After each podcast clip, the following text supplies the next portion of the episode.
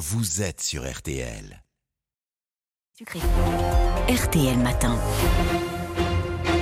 Il est 7h42. Rebonjour Eric Dupont-Moretti. Bienvenue sur RTL, monsieur le garde des Sceaux. Euh, à partir du 1er janvier, vous allez généraliser les cours criminelles départementales. Euh, cours qui ne sont composés que par des, juges professionnels. Est-ce que c'est la fin, d'une certaine façon, des, des juridictions populaires? Absolument pas. D'ailleurs, vous savez qu'une décision rendue par la Cour criminelle départementale,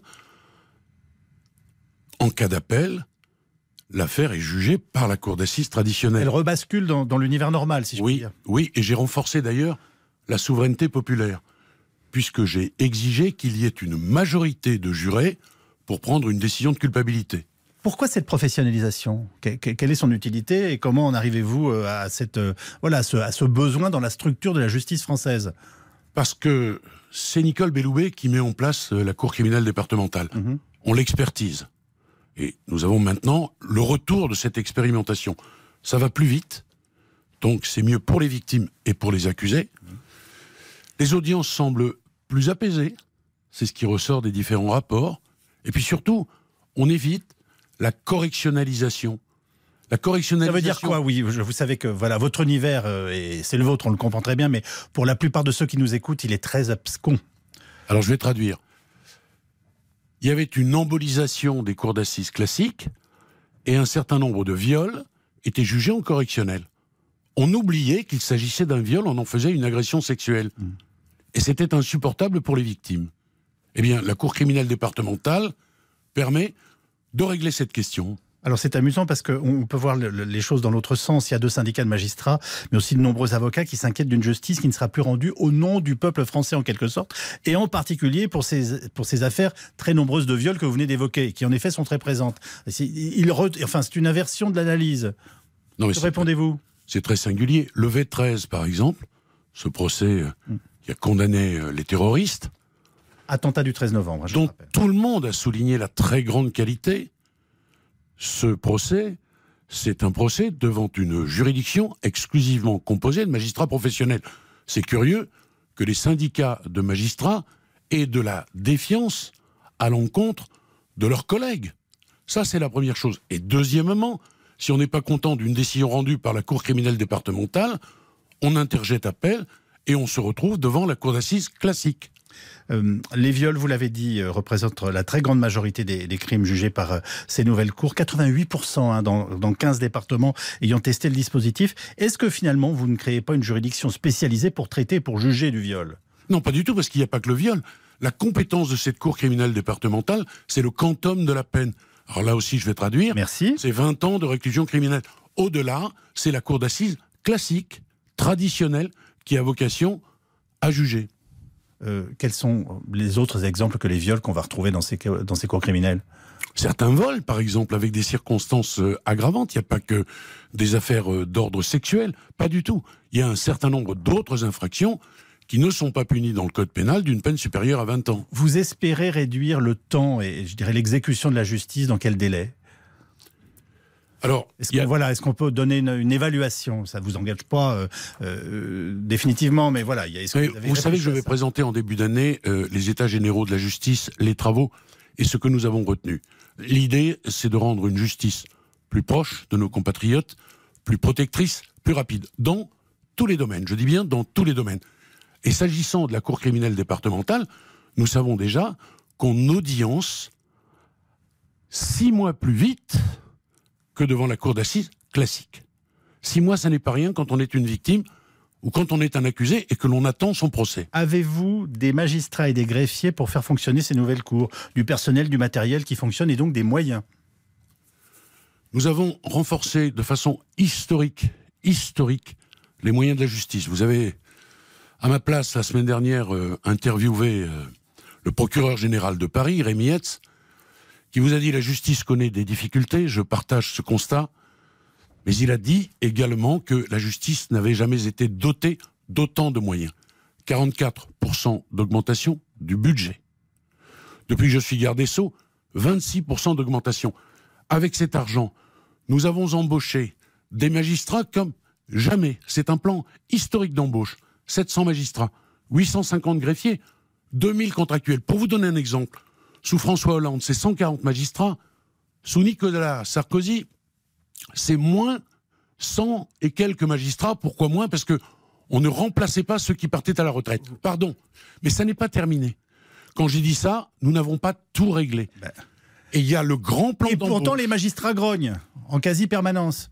J'entends bien, mais les magistrats ne peuvent pas penser que plus est égal à moins, ou alors c'est à désespérer de tout. Et dans le plan d'embauche que nous allons mettre en place, ces 1500 magistrats de plus sont les promesses présidentielles, 1500 greffiers de plus et des contractuels. Au total, un plan d'embauche qui concerne 10 000 emplois nouveaux. Alors, euh, une toute dernière question qui est peut-être symbolique. Euh, le garde des Sceaux défend cette réforme avec ses cours professionnalisés. Est-ce que l'avocat n'a vraiment aucun état d'âme? Euh, On ne rendra pas d'une certaine façon la justice nom du peuple français. Et pourtant, vous êtes un homme qui aime les symboles. Non, mais lorsque, en sa présence. Très clairement, lorsque j'étais avocat, que je défendais des intérêts privés, j'ai dit ma crainte de voir la cour d'assises disparaître. Mais elle ne disparaît pas elle est même renforcée, je vous l'ai dit tout à l'heure, puisqu'il faut désormais une majorité de jurés pour que l'expression de la souveraineté populaire ait vraiment du sens. Et le garde des Sceaux, il est garant, pardon, de l'intérêt général. Et quand on me dit ça fonctionne bien, quand on me dit c'est audiencier plus vite, quand on me dit que c'est susceptible de régler la question de la correctionnalisation des viols, ben le garde des Sceaux, il ne peut dire que alors on prolonge cette expérience et on, y on la fait nôtre. Oui, bien sûr. Euh, il nous reste 4 minutes. Euh, autre sujet intéressant, le partenariat entre la justice et l'armée concernant les mineurs délinquants. Vous avez tenté une expérimentation, euh, visiblement c'est un succès. Expliquez-nous, est-ce que vous allez généraliser ces partenariats entre notre justice et notre armée et qui font les gamins qui s'y retrouvaient? Je pense qu'un certain nombre de gamins délinquants vont s'améliorer avec l'autorité bienveillante des militaires et toutes les valeurs de l'armée. C'est quoi les valeurs de l'armée? C'est le dépassement de soi, c'est la solidarité, c'est la discipline, c'est le respect. Je pense que pour un certain nombre de gamins, ça va être très utile. Naturellement, monsieur Calvi, parce qu'il faut toujours être nuancé. Il suffit pas d'envoyer des gamins délinquants dans des casernes pour régler la, question de la délinquance des mineurs. On est d'accord. D'abord, une expertise de la protection judiciaire de la jeunesse. Et pour les gamins qui sont aptes à recevoir cette autorité bienveillante, on y va. Qu'est-ce que c'est la différence avec un centre éducatif? Centre éducatif, écoutez, c'est du pluridisciplinaire. D'abord, il faut voir euh, comment ces gamins euh, rentrent au centre éducatif fermé ou au centre éducatif renformé. Renforcé, Mais un soldat s'est formé pour euh, prendre en charge un délinquant. Attendez, attendez. Eh ben, Ça n'est pas une prise. Je bien que vous répondiez à ma question. Mais j'y réponds. Mais laissez-moi répondre à cette question. Ça n'est pas une prise en charge totale. Il reste naturellement sous le contrôle du centre éducatif fermé ou du centre éducatif renforcé.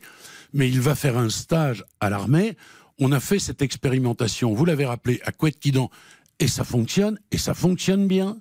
Le président de la République en a fait une promesse présidentielle, et j'irai euh, en début d'année avec euh, mon ami euh, Sébastien Lecornu signer une convention de partenariat entre le ministère de la Justice et le ministère des Armées. Éric Dupont-Moretti et les juges, ça mériterait un livre, vous l'écrirez peut-être un jour. On a l'impression que vous avez de plus en plus de mal euh, à, nouer votre contact avec les magistrats. La semaine dernière, vous êtes allé une nouvelle fois à la rencontre des syndicats, et le moins qu'on puisse dire, c'est que les échanges ont, été vifs. Euh, est-ce que vous pouvez encore restaurer un lien avec cette profession? D'abord, j'y suis allé. Et moi, je ne suis pas un garde des Sceaux qui fuit le dialogue. Voyez-vous? On aurait pu euh, se répondre par voie épistolaire. J'y suis allé. Oui. D'abord, les chefs de juridiction qui m'ont accueilli ont dit publiquement que nous avions considérablement renforcé les moyens de la justice. C'est une réalité objective. eh ben voilà, c'est une réalité objective. Donc je suis allé rappeler ça en disant que le travail n'était pas terminé, qu'il restait des choses à faire. Mais pardon, je voudrais vous dire euh, quelque chose. Quand on embauche des magistrats et que l'on fait l'annonce, entre l'annonce et l'arrivée des magistrats, il faut le temps de la formation. Et je comprends l'impatience des magistrats. Je veux d'ailleurs leur rendre hommage et je veux vous dire que il y a l'expression syndicale, bien sûr, elle est ce qu'elle est. Je la respecte. Mais il y a aussi ce que me disent les magistrats de terrain que je rencontre tous les, tous les jours. Et je suis entouré de magistrats d'ailleurs.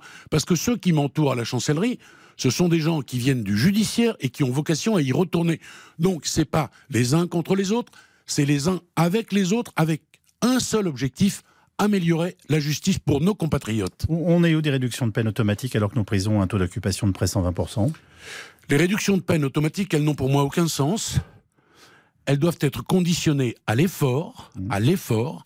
Et je lance Donc évaluer Et je lance un grand plan à compter euh, des premiers jours de l'année prochaine pour faire venir des patrons. J'ai d'ailleurs construit le contrat du détenu travailleur, je pense que le sens de l'effort en prison n'est pas un sens interdit. Et l'effort, c'est mesuré à l'aune des qualités de chacun. Donc faudra, plus, faudra travailler plutôt que bien se conduire Enfin, peut-être les deux, ça serait pas mal. C'est les deux. Oui. Et pardonnez-moi, euh, le travail, pour l'exiger, il faut qu'il soit en prison disponible. Mais il n'y a pas que le travail, monsieur Calvi. Il faut se lever le matin, il faut se désintoxiquer, il faut apprendre à lire, il faut apprendre à écrire, il faut se former. Tout ça, c'est incitatif. On reçoit M. Farandou tout à l'heure. Vous lui demandez de venir Bien sûr. Vous avez besoin de patron de ce type Mais bien sûr. Et d'ailleurs, euh, le patron du MEDEF a dit OK, d'ores et déjà, Route Bézieux a dit euh, OK, ce contrat, ce contrat, pardon, c'est 45% du SMIC. Nous prenons en charge les droits sociaux. Nous prenons en charge toutes les formalités administratives. Et une partie de ce salaire va à l'indemnisation des victimes. Et le but de tout cela, c'est de la ré insertion. Une toute dernière question sur votre renvoi devant la Cour de justice de la République pour un soupçon de conflit d'intérêts. Comptez-vous démissionner si jamais vous étiez condamné? Un oui, un non, ça suffit.